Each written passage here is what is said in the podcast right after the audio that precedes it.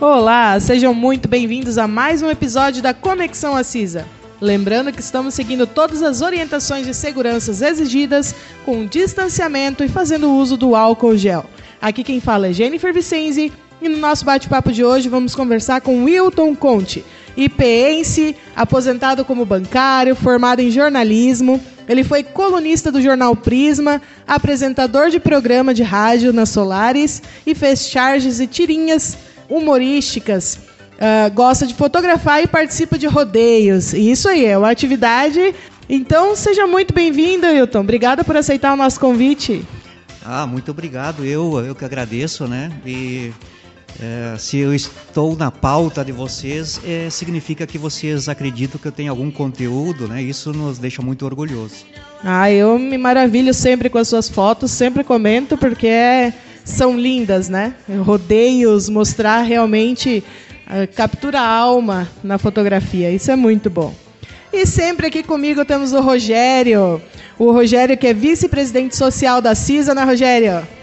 Olá, Jennifer. Olá, Hilton. Prazer tê-lo aqui nos nossos estúdios, né? Mais uma vez, mais um encontro, mais um aprendizado, com certeza, né, Jennifer? A cada uma das nossas atividades que a gente tem proporcionado aqui uh, serve, né, para agradecer a cada um de nós.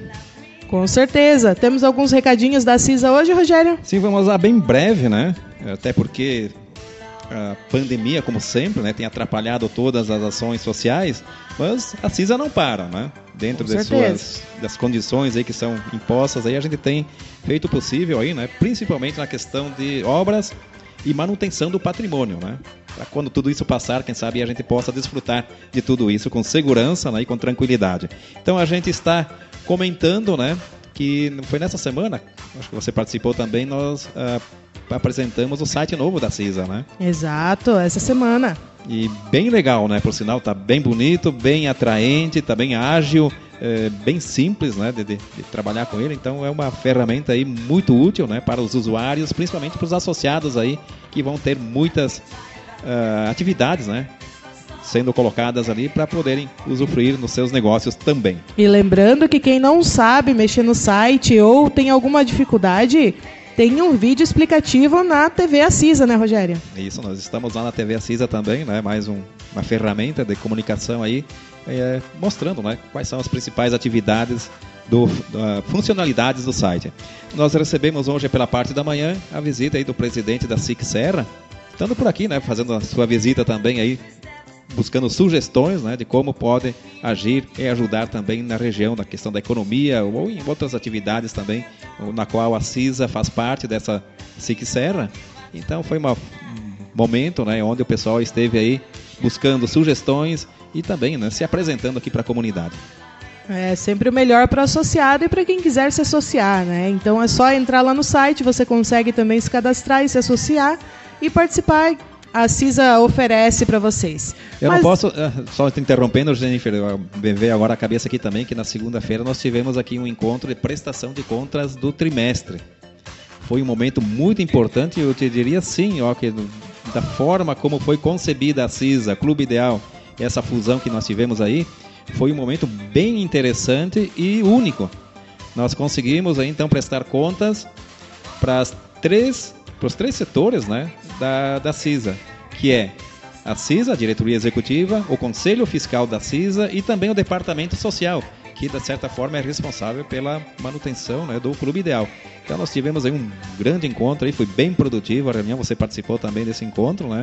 E eu diria assim que foi um momento assim único para essa entidade aqui fazer essa prestação de contas envolvendo tantas pessoas, né, com ideias diferentes, mas com um objetivo único que é de dar a essa entidade aqui a importância que ela merece. Então foi bem interessante, né? Foi na segunda-feira, depois nós aproveitamos e jantamos aí no Café Verona.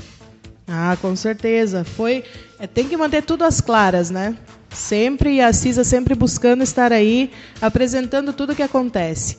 Mas vamos lá começar o nosso bate-papo, né, Hilton? Vamos lá. Conta um pouquinho sobre você. Olha, Jennifer, é, sou Hilton Conte, sou o segundo filho de Olímpio Conte e Lodovina Conte.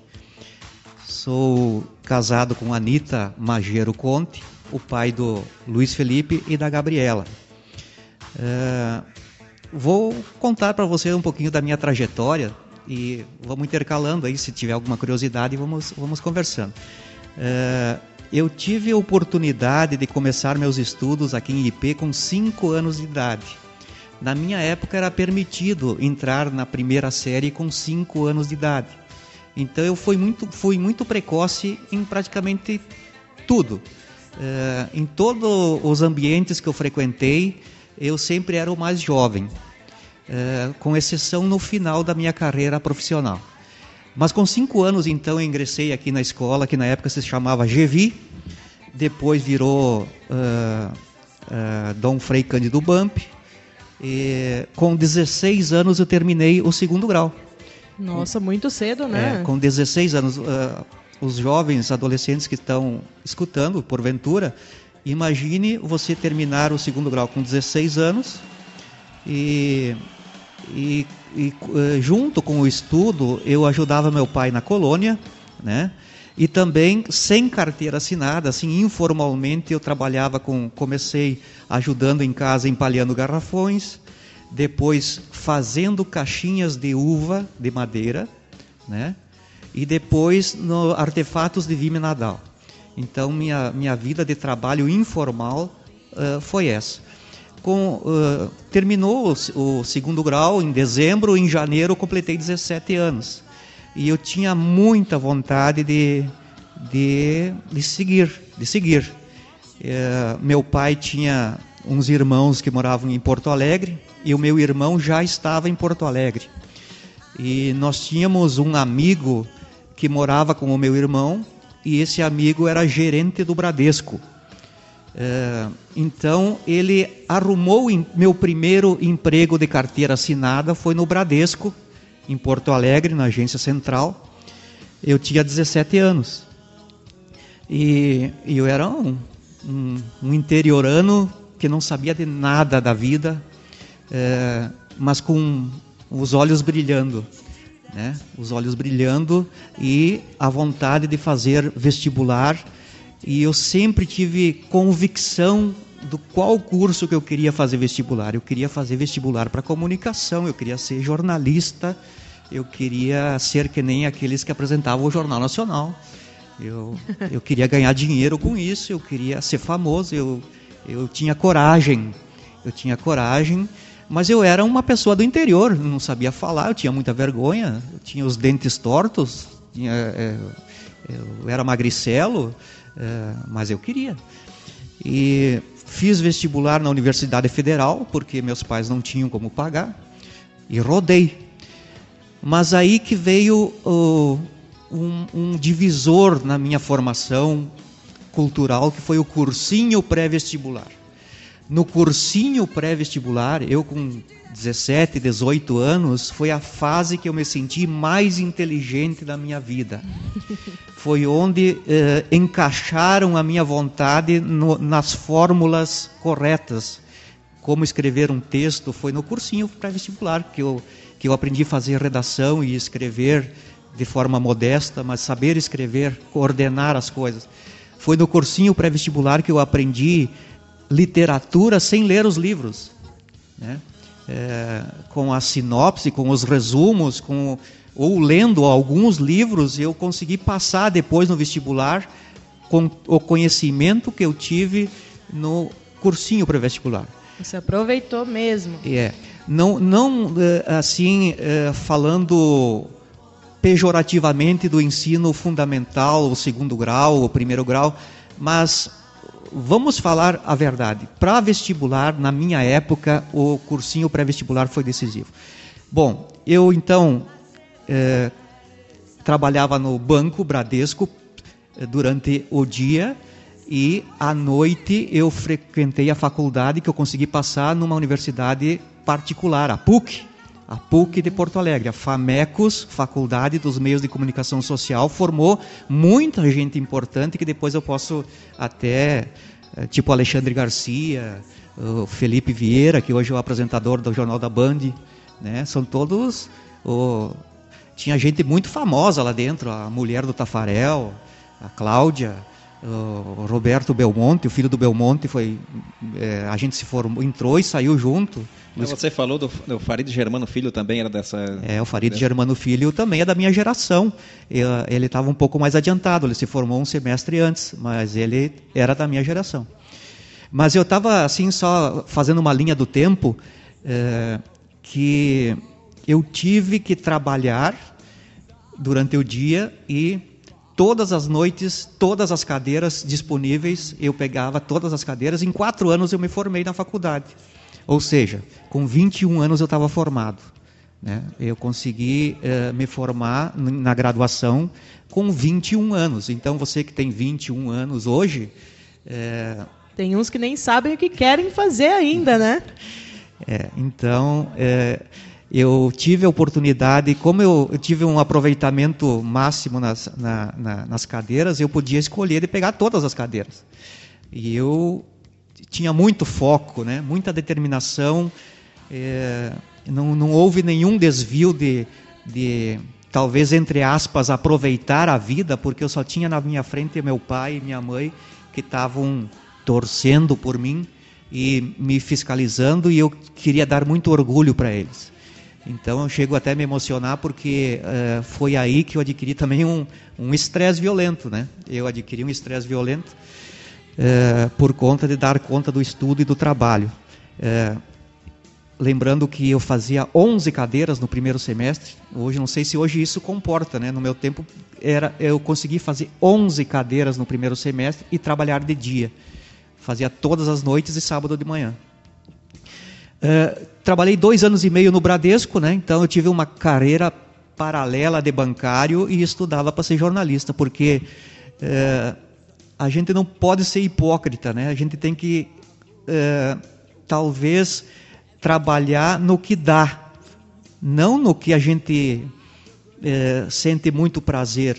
Tem, um, tem umas pessoas que se realizam no trabalho, outras que precisam se esforçar e se adaptar ao trabalho foi a minha, minha carreira de bancário foi sempre se esforçando, tentando se adaptar e, e dando o melhor possível, é, mas eu não era muito feliz sendo bancário. Tá? É aí que eu queria chegar. Não era feliz sendo bancário. Era, eu, eu era um cara da comunicação. Um, um lado da minha, da minha cabeça funcionava no lado das humanas. É. É, mas você me disse uma vez, né, que fazer aquilo que a gente gosta muitas vezes não enche a barriga, né? É, é isso aí, hum. é isso aí. Então, uh, com dois anos e meio de Bradesco, surgiu a oportunidade de, de entrar numa outra instituição com mais estabilidade, que é o Banco Banrisul, e daí eu completei uh, há pouco aí 33 anos de banco, né? Dois de Bradesco e 30 de Banrisul e me formei com 21 anos no jornalismo e queria muito vir para casa, vir para o IP, para é, talvez, não sei se, se é uma fragilidade, mas onde que eu queria voar, eu já tinha voado até Porto Alegre e depois eu queria voltar para o Ninho. Eu queria ser útil na minha comunidade e talvez ganhar dinheiro na minha comunidade. E, e aí eu tive a oportunidade de voltar, o Rogério Marcon uh, visualizou uma oportunidade de eu ser parceiro dele na, na, comunicação. Eu me realizei, a gente fez uma dupla, tanto é que ele é meu compadre de casamento, né?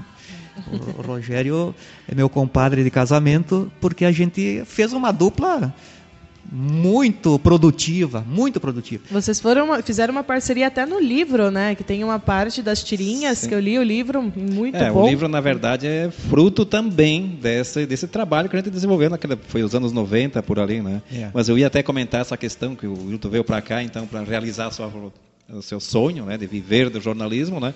Justamente num jornal comunitário, num jornal assim que financeiramente, na verdade, continua ali, mas eu, mas eu particularmente, né, tive uma parceria aí muito boa, né, produtiva, como diz o Wilton mesmo aí, a gente fez aí uns trabalhos é, bem interessantes, né, que até hoje, né, estão aí os frutos, né, o livro é sim também um fruto desse trabalho daquela época lá.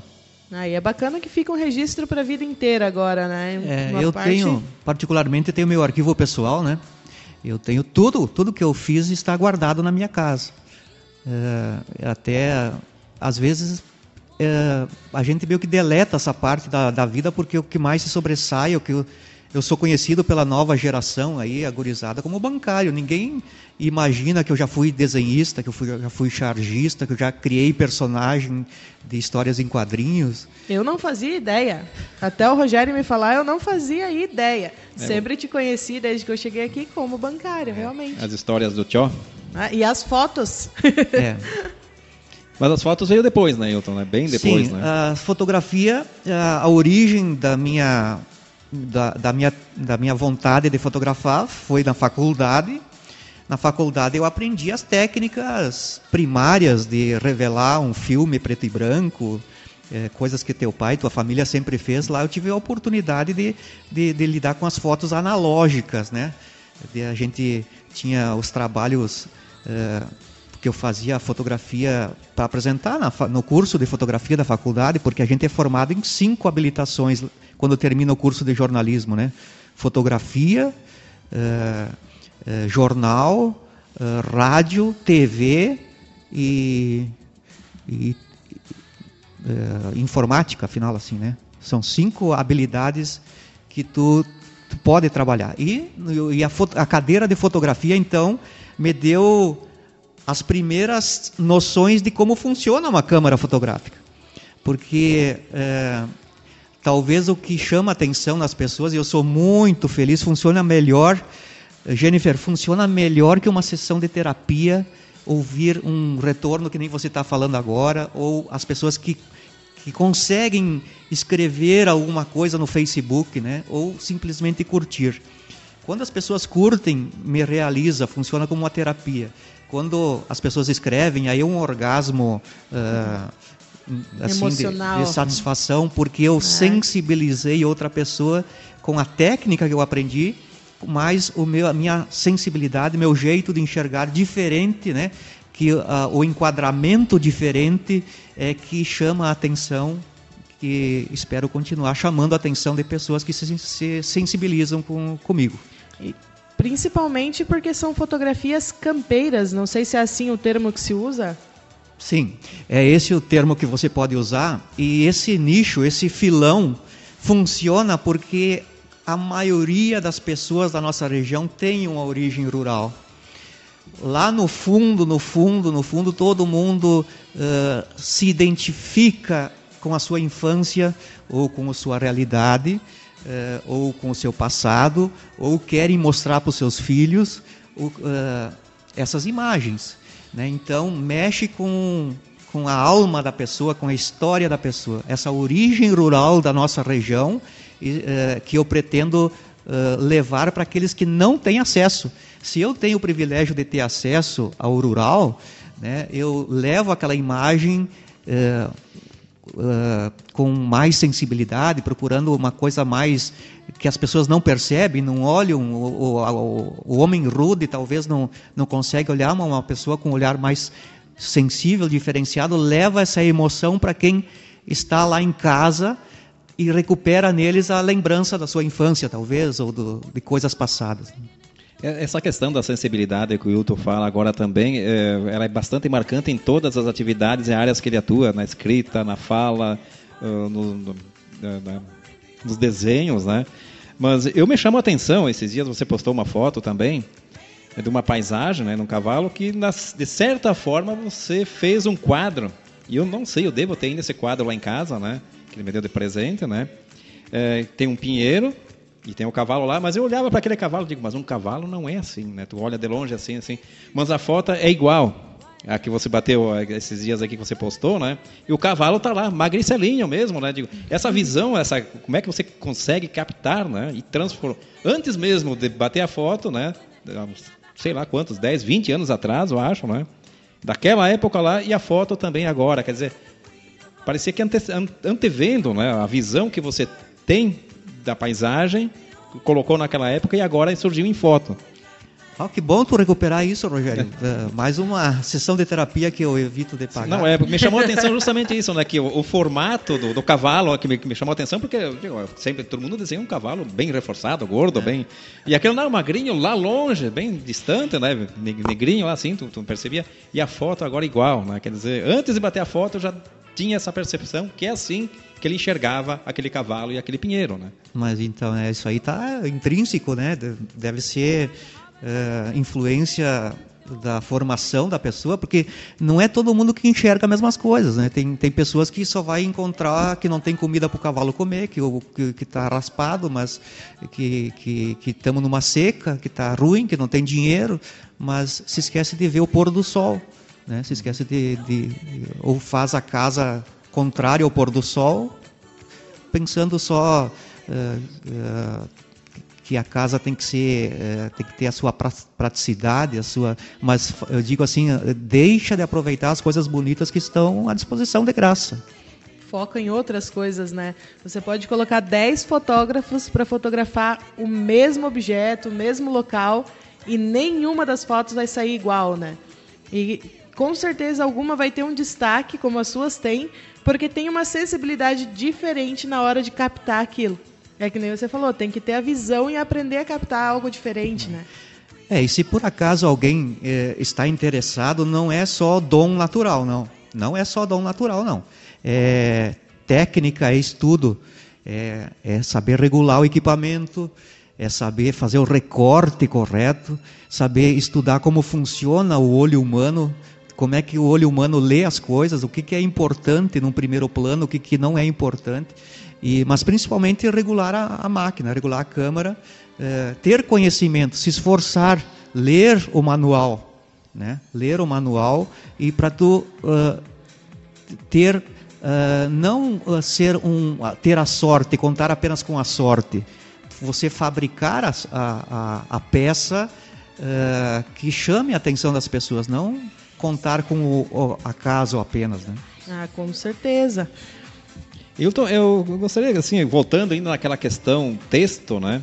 Eu admirava demais as, as, as, colunas que você fazia, mas uma em especial, que era quando você entrevistava, fazia aquele, aquela coluna Gente da Gente, né? Você ia, entrevistava, você entrevistou o fotógrafo, entrevistou o borracheiro, o Nísio Leiteiro, o sacristão, entrevistou um mudo. Para quem não sabe, o Guto entrevistou uma pessoa com deficiência auditiva, né? O andarilho. O andarilho também. Uh, quem seriam hoje, né? Passados esses 30 anos, né? Gente da gente, quem você entrevistaria? Bom, Rogério, uh, o que eu fazia naquela época no jornal, vocês estão fazendo aqui agora. Né? O, o que vocês fazem com o pod, podcast da CISA é exatamente o meu intuito daquela época. É valorizar pessoas que tinham algum conteúdo, que tinham alguma história, que tinham alguma uh, uh, algum fato relevante e que fosse surpreender o público. Né? Então, a questão do mudo, que a gente uh, conseguiu conversar com ele a partir do intérprete que era o irmão dele. Né? O irmão dele me escutava uh, as minhas perguntas e, numa linguagem só dele com o irmão, uma linguagem de sinais própria, familiar, reproduzia a minha intenção e eles, no caso, o irmão verbalizava para mim a resposta e isso eu achei que ia surpreender o meu público que, que, que lia o jornal, como de fato foi. Né, é, em, uh, entrevistar o andarilho. Quem que que, que no, não era uma coisa normal entrevistar um, um, uma pessoa excluída de, de, de, tal morte, de tal de tal sorte assim, de tal uh, nível uh, uh, à margem da sociedade como Andarilho. E isso foi uma repercussão muito boa, porque as pessoas ficaram sabendo do, do que aquela pessoa tinha para oferecer. E também o valor agregado de cada pessoa. Além de, ah, então, o primeiro motivo da minha escolha era surpreender o meu público. E segundo, valorizar quem tinha algum conteúdo, alguma história que foi relevante na formação do município. Então, é, é difícil hoje é, eu nominar, até não, não gostaria de nominar é, alguém aqui do município, mas o perfil era justamente da que vocês estão fazendo aqui com, com a entrevista, escolhendo pessoas que podem contribuir com o seu conteúdo para talvez quem está ouvindo ou as novas gerações ou, uh, ou surpreender quem está do outro lado. Esse era o meu critério. Uhum. Ainda voltando à questão do jornalismo, eu lembro muito bem que a gente teve muitas vezes aí dificuldades, né? Inclusive aí no nosso, nossas atividades, né? Uma delas que você contava com relação a charges, né? Era justamente essa, é, procurar culpados ou identificar as pessoas naquilo que a gente escrevia ou principalmente aqui nos desenhos, né? Você teve uma experiência como essa aqui de uma pessoa bem conhecida aqui da cidade que pediu, pá, mas vocês fez esse desenho, quem era essa pessoa? Bom, eu, eu, o meu tipo de jornalismo, hoje aqui está sendo uma, uma entrevista chapa branca, uma entrevista bem cordial, bem politicamente correta, mas o meu tipo, quando eu estou do outro lado, eu sou um, um homem de opinião, assim como o Rogério é. Por exemplo, a gente não faz um jornal, uh, quando a gente faz uso do, do, do, jornalismo, eu fui treinado, eu preferi seguir a linha uh, de opinião. Meus textos não eram uh, apenas textos uh, ou as charges ou, ou uh, afinal minha participação no, no, na época na época era, era tudo com opinião. E, e isso custa um preço né? Tem um preço. Eu tive muitos inclusive com a minha falta de experiência na época a gente teve momentos dificílimos né? De de, de pessoas que se sentiam ofendidas ou pessoas que queriam uh, fazer uma leitura diferente do que a gente estava tentando passar. Uh, tinha uh, influências importantes na nossa vida que às vezes às vezes não, para mim na época foram decisivas para dar um tempo, dar uma parada justamente porque eu me achava o Paulo Santana, me achava uma pessoa que eu podia exercer livremente o jornalismo uma, numa cidade pequena. Eh, isso não foi possível porque, porque quando interferiram no meu emprego, que era meu ganha-pão, né, houve uma interferência por causa do jornalismo, houve uma interferência direta no meu ganha-pão. Daí quando tu se vê ameaçado de perder teu emprego por causa de um os poderosos da cidade aí, tu, tu abre mão, né? Tem algum, no caso, a minha, minha me assustou na época, né? Algumas interferências que aconteceram e, e que impediram que eu continuasse. Não sei se hoje eu teria um pouco mais de coragem para enfrentar esses momentos, mas até o próprio Rogério teve eh, no judiciário, às vezes por conta do, do jornalismo, né? E, e, a minha formação assim de seria uma frustração grande a minha família saber que eu ia responder judicialmente, de repente, por um, uma coisa que eu não estava ganhando nada para fazer, só uh, um trabalho voluntário que pudesse uh, talvez constranger a família. Então, e principalmente quando envolve a questão profissional de, de tentarem te tirar do banco, por exemplo, que, é que aconteceu. Né? Ah, agora que tu falou nessa questão de colocar opinião, né? Já voltando, vamos polemizar um pouquinho aqui agora. Uh, o que dizem, o que você acha quando falam que o jornalista não pode dar opinião, mas tem que passar informação somente? O que, que tu acha dessa afirmação que geralmente lançam? Ah, isso depende, depende, né? Depende.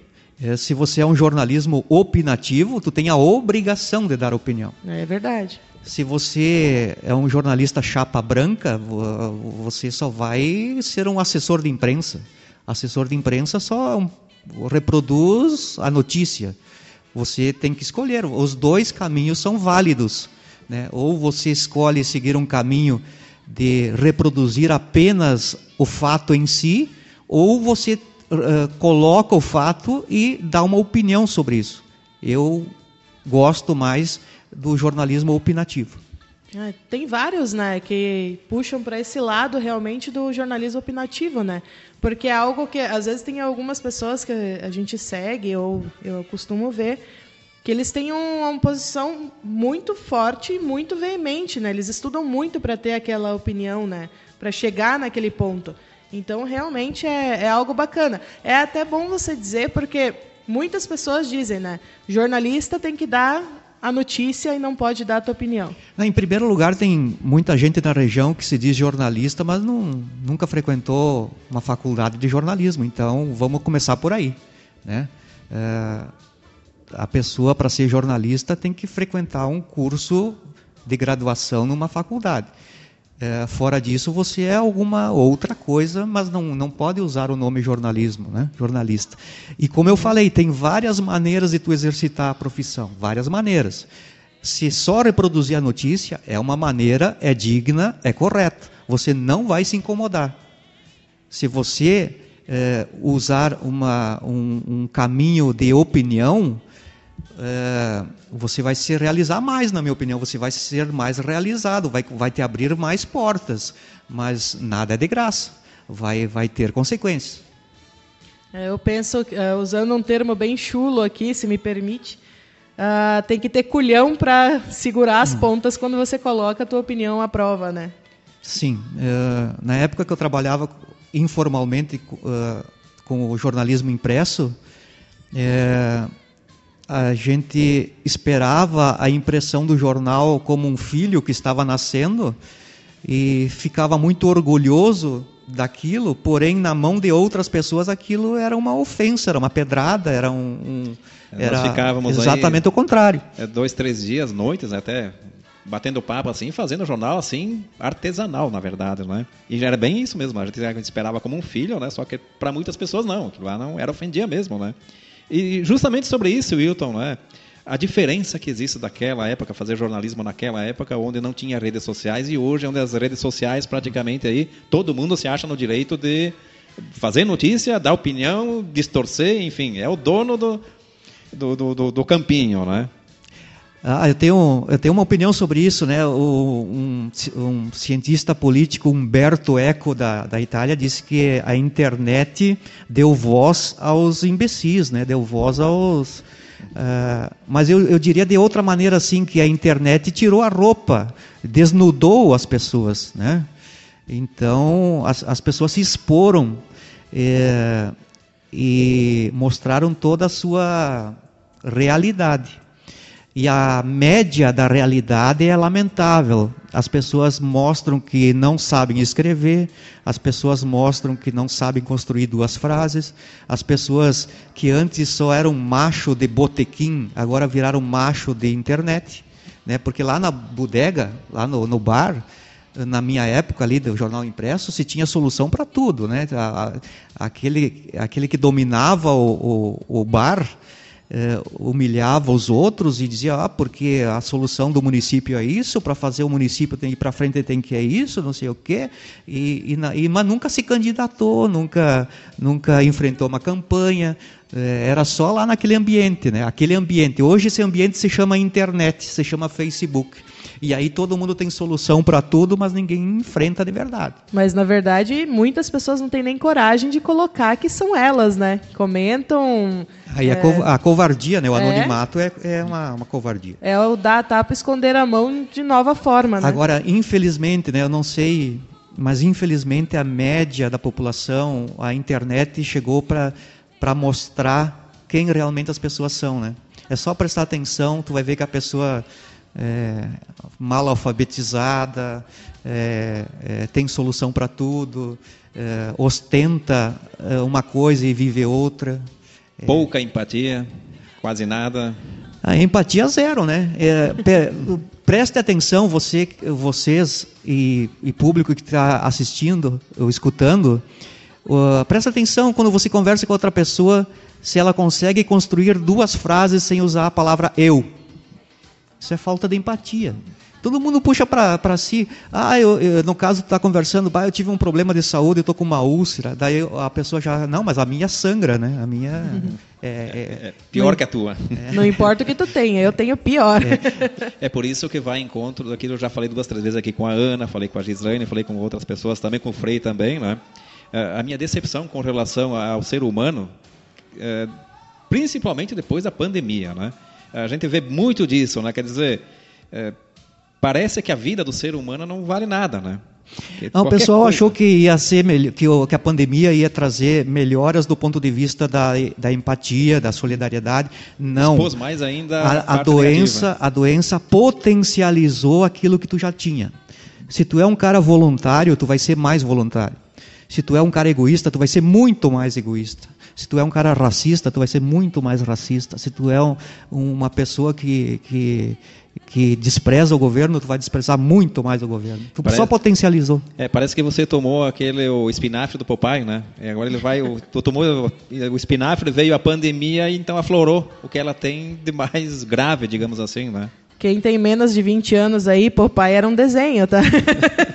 Bem menos de 20 anos. Bem menos de 20, Popeye era o um fenômeno na época. Bom, eu, tô, eu gostaria de fazer mais uma pergunta para ti. Agora que você está aposentado, o que, que você pretende fazer? Quais são as suas pretensões daqui para frente? Ah, eu tenho muitos sonhos, tá? Eu tenho muitos sonhos, mas no momento eu sou estagiário de ajudante de sogro. estagiário de ajudante de sogro é uma, uma função que eu imaginava que fosse por um período e terminasse, sair a avaliação do estágio, daí tu uh, pode uh, uh, ser aprovado ou não. Mas uh, eu cheguei à conclusão que o estágio é, é vai até uh, não efetiva. não tem data para terminar.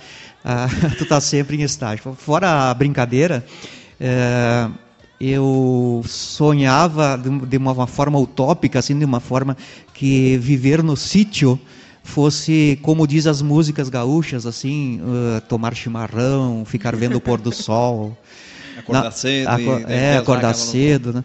Na verdade, a realidade, tu pode, tu pode correr atrás e, e, transformar isso num dia. Um dia tu pode acontecer, mas é, a realidade é de muito trabalho, muita, muita, muito sacrifício, né? A, a vida real. Isso aí é só uma utopia, mas tu pode fabricar ela porque eu acredito que a gente não, não, não tem destino, não, não é Deus, não é é, eu acredito em Deus, mas eu prefiro acreditar em fazer ou não fazer as coisas. Livre arbítrio. É. Então eu estou construindo, eu estou construindo um ideal que é ter um cantinho para mim, para meus cavalos, para é, que seja sustentável, que eu possa produzir meu alimento, que eu possa receber pessoas, que eu possa ficar bem velhinho ao redor do fogo e as pessoas é, sintam satisfação de estar comigo, de ouvir o que eu tenho para contribuir, né? Esse é meu meu plano no futuro, né? De, de, envelhecer e que as pessoas se sintam bem de estarem comigo,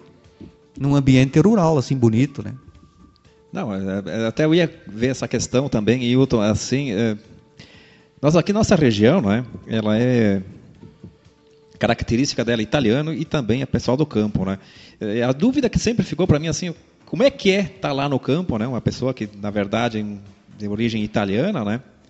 Como é que você vê essa tua ida para o campo? Sim, é, minha vida mudou. Muita gente não acredita, tá? É, de cada dez pessoas, nove não acreditam que o Wilton Conte esteja atuando onde ele diz estar atuando. Mas se você, se isso contribuir para alguém, eu levanto cedo, às 6 horas da manhã, a gente ajuda na ordenha, na ordenha das vacas, eu faço o queijo no, no, no, na ausência do empregado, que ficou um período gozando de suas férias, por 30 dias eu fui o titular do, dos queijos, né? e depois tem a, a lida de campo, né? revisar os animais, e, e, nesse estágio eu ainda não fui aprovado na questão de reconhecer a tristeza de um bovino, ainda não, não, não, não consigo. Não tirou nota 10 ainda? Não. E, a, talvez por, por não ser o protagonista, né? Eu gostaria de ser o protagonista, ah. mas ainda não sou. É, a pergunta, assim, como, como que foi a transição, como é que é, é foi um, um desafio que existe uma frase que ovelha não é para mato, Uh, mas eu pretendo quebrar essa, essa tese, essa ideia, uh, com o meu esforço, com o meu sacrifício, né? porque afinal de contas, quando tu tem, tu quer construir, tu quer construir a tua história, tu tem que passar por momentos de sacrifício. Eu esperava que fosse essa transição fosse mais tranquila, mas está sendo de sacrifício, não pelo serviço, mas também a questão uh, interpessoal. Né? A gente gostaria de ser protagonista, mas tem que respeitar a sucessão, a sucessão familiar. Na hierarquia. Chega a ser é um aprendizado diário, né, Conte? Porque no campo não tem essa de deixa que amanhã eu termino, né? Tu tem que fazer no dia muitas coisas, porque amanhã pode ter dado algo pior, né? É, aquela questão que eu falei há pouco, assim, é, eu, ou tu faz ou tu não faz. Né? Os animais não, não esperam. É, a, o tempo passa, o relógio passa. É, é sempre hora de, de, de, de fazer uma. O relógio passa muito rápido, sabe? Pelo menos agora, nesse, nesse período, né? Concordo. Que, que, que é uma, uma propriedade produtiva que tem que dar lucro. Se é uma propriedade para lazer, aí tu tem tempo para o chimarrão, tem tempo para ver o pôr do sol. Agora, uma propriedade produtiva, tu tem que estar tá sempre atuando e, e se adaptando e aprendendo. Hilton, assim, é, duas coisas que me chamaram a atenção aqui nas suas colocações. Né? Uma frustração né, com relação a, a, a, você ser jornalista e precisar sobreviver, viver em função de outra atividade, né? quer dizer, você não exerceu aquilo que gostaria de fazer. E uma outra também é com relação a seus pais, né? que você falou assim que a sua preocupação era justamente essa, né? estudar, trabalhar para honrar, ou pelo menos né, para que meus pais aí tivessem orgulho de mim. Né? É, nesse período todo aí, alguma coisa você faria diferente para tentar driblar um pouco essa frustração e até mesmo essa sua pressão em cima da sua família, digamos assim? É, essa pergunta é muito interessante. Eu não sei se. Eu, eu gostaria que fosse diferente a questão da minha saúde emocional. É uma coisa chamada estresse. É uma carga violenta por conta de, de a gente querer uh, ser um super-homem ou ou de dar conta de muita coisa. Por exemplo, eu falo de dar conta de banco, de metas, de metas comerciais, de vendas, de coisas que não são o meu perfil. E por outro lado, tu fazer uma faculdade intensa, muito intensa, de todas as cadeiras. O, re o resultado disso foi que eu eh, incorporei no meu organismo uma coisa estresse. E, e isso me prejudicou me prejudicou muito. Uh, hoje tu pode chamar isso de síndrome do pânico, fobia social. No meu tempo não tinha diagnóstico para isso, tá? No meu tempo uh, uh, se dizia que era fraqueza, que era preguiça, alguma coisa assim, é. e demorou muito, muito para ter um diagnóstico e ter um, um tratamento. Então eu falo isso, eu abro essa intimidade para que as pessoas não sofram uh, por muito tempo sem, sem uh, ir atrás. Porque eu, eu tive uh, no meu organismo assim, fazia um, um, umas manifestações de nervosas assim que me atrapalhavam tanto uh, no banco, como no microfone, como falar em público. E tu imagina o que é tu ter muita vontade e confiança de falar em público e de repente tu chega em cima do palco lá da plateia e, e tu não consegue segurar o peso das pernas de tanta tremedeira por causa de uma síndrome de, de pânico, alguma coisa. Então, o que eu queria que fosse diferente é talvez equacionar melhor essa questão do estresse. Equacionar melhor a questão do estresse que eu não soube fazer isso e até hoje eu preciso de uma, de um, de uma ajuda, é, um remedinho para que haja o equilíbrio, né? O equilíbrio. Uh, Milton, eu tenho uma pergunta para ti, que na verdade no início do nossa, nosso bate-papo, tu falou sobre a questão do que o que é sonho e o que paga as contas, né? Mas eu percebo que hoje em dia, muito, principalmente jovens, está fazendo essa transição, essa pesquisa do que eu amo fazer e do que eu vou conseguir fazer amando e pagando as minhas contas. Tu sente essa, essa uh, migração, eu digo, essa transição? Por exemplo, alguém que trabalha num banco, que nem você, não tem a vocação, não tem o desejo, não tem aquela. Porque tem gente que realmente gosta, né? De estar tá ali e fazer aquilo é o sonho. Mas muitas pessoas não é a vontade, não é aquilo, né? O que, que você acha dessa transição para fazer o que se ama? Olha, uh, as contas as contas vão existir sempre. a comida na mesa você vai precisar colocar sempre. Uh, quando você assume um relacionamento, um casamento, uma família, um filho, você precisa ter dinheiro. Né? E às vezes o que você decide eh, estudar, quando está falando em vocação, em, em, em carreira, uh, você, precisa, você precisa saber que vai ter que pagar as contas. Então eu diria que o equilíbrio, o equilíbrio, o equilíbrio é a solução. É, foi o que eu procurei fazer na minha vida. É, faço uma adaptação de trabalhar onde dá dinheiro, onde me abre a porta porque precisa. Se você não tiver dinheiro, você não vai botar comida na mesa. Agora, por outro lado, você não pode desistir do teu sonho. Tá? Eu acho uma violência muito grande, uma frustração muito grande que se, se você não acha que não vai ter essa frustração agora, experimenta quando você tiver 40, 50 anos, quando você está no segundo tempo da tua vida e você não fez o que sonhava.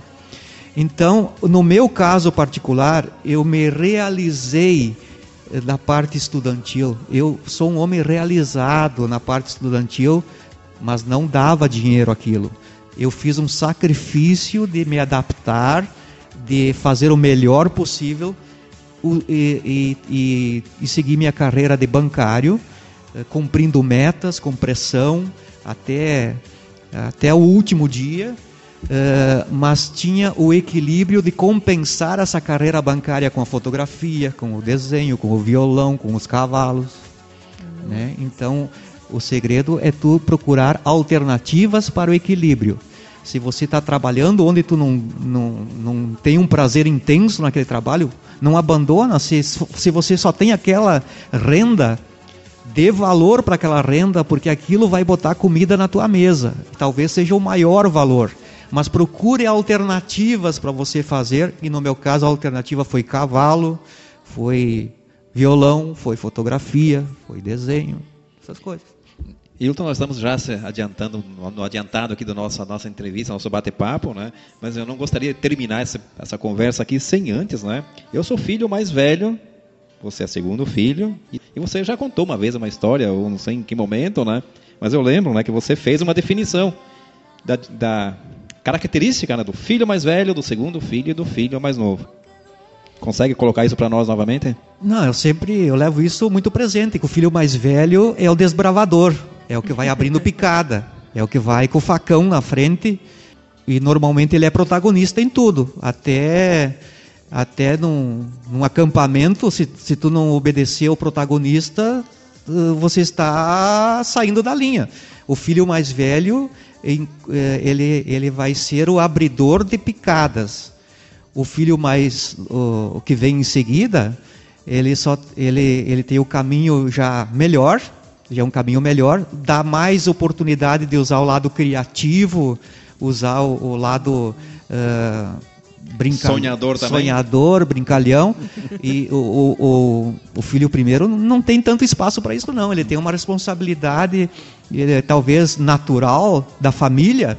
O serviço dele é, é, é puxar a frente, é, é, sair de casa mais cedo, é, é, arrumar emprego mais cedo, é talvez casar mais cedo. É, é, e o é mais confortável a questão do, do, do segundo filho. A única desvantagem nessa relação é que o primeiro filho ganha roupa nova e o segundo só roupa escapada. Mas ele tem que ensinar o outro ainda, né? De minha parte, Jennifer, obrigado. Né? Foi um prazer novamente ter esse bate-papo com o Wilton aqui, um colega aí, um então a gente se conhece há um longo tempo e com certeza aí a gente teve então esse bate-papo aqui, relembrando, né, bons momentos que a gente viveu junto aí na vida, no cotidiano também a gente também conversa e troca muitas ideias. Obrigado, Wilton. Da minha parte, Jennifer. Isso aí. Ah, eu agradeço também a oportunidade de conhecer um pouco, né? A gente é vizinho e praticamente não se conhece, né? A gente se conhece de vista. Então é bom a gente ter esse, essa oportunidade de saber um pouco da história das pessoas. Isso traz para nós também conhecimento e, e é bom que a gente preencha o nosso a nossa falta nesse momento, né, de atenção, de conhecer, de estar presente com outras pessoas. E espero que a gente tenha passado isso também para quem esteja nos escutando em casa, né? Obrigada, Ailton. Ah, eu que agradeço e eh, a minha intenção em aceitar o convite é, é compartilhar com as novas gerações que tudo, nada cai do céu de graça que é, talvez quem esteja ouvindo é, se identifique com algum momento da vida que eu falei, né? É, e tudo passa, né? Tudo são etapas. É, agradeço, Rogério, é, recuperar essa parceria contigo que que nós tivemos no passado e, e, hoje estamos revivendo. Jennifer, meus parabéns pela tua coragem de chegar no município e ser uma pessoa tão voluntária, eh, tão espontânea, tão educada, tão querida na, pelo nosso nosso bairro lá. Minha mãe mandou um abraço para ti. Ai, obrigada, e, outro para ela. espero, com esse testemunho, uh, falei muita coisa da minha intimidade, né? Mas com esse testemunho uh, pretendo tranquilizar ou, ou tranquilizar não seria a palavra é, é ser um, uma orientação para quem está começando na vida, né? Teria tanta coisa para contar, mas talvez numa outra oportunidade. Agradeço a todos que acompanharam. Ah, não faltará oportunidades de conversarmos mais, né? E eu gostaria também de deixar meu agradecimento especial a todos que acompanharam o nosso podcast. A nossa audiência tem chegado até na Alemanha agora, Ailton. Estamos longe Ó, Rio Grande do Sul. Um agradecimento a São Paulo, Santa Catarina, Minas Gerais, Estados Unidos, no Arkansas, Indiana, Texas, New Jersey, na capital Washington, Austrália, Irlanda, Singapura e Angola. Nós temos mais duas bandeiras aí, Jennifer. Tem o Peru. Uau! E nos Estados Unidos nós temos também a cidade de Ohio. Acho que é assim que se pronuncia, né? Ohio. Isso, Ohio, isso olha. Pessoal, pessoal da África lá, um abraço pro Tarzan e pros Estados Unidos pro Obama, sou fã do Obama. Gente, isso aí, olha, daqui a pouco, um dia o Rogério vai trazer para nós que nós estamos chegando a Marte, né, Rogério? Ah, é, não vai, tem que contar essa história ainda. e quero deixar aqui meu pedido que nos sigam através das nossas redes sociais, sigam o Conexão Assisa, na, no podcast do Spotify. Sigam também a TV Assisa no YouTube, que tem várias, vários vídeos legais que vão mostrar um pouco mais sobre o ambiente da CISA, sobre tudo que acontece. Agora sem eventos, mas logo mais terão eventos, se Deus quiser, logo tudo melhora.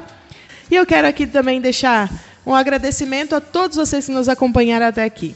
Nós terminamos hoje e seguimos sempre buscando trazer o melhor para vocês. Fiquem com Deus, até a próxima e obrigado, meninos, por estarem aqui até agora comigo.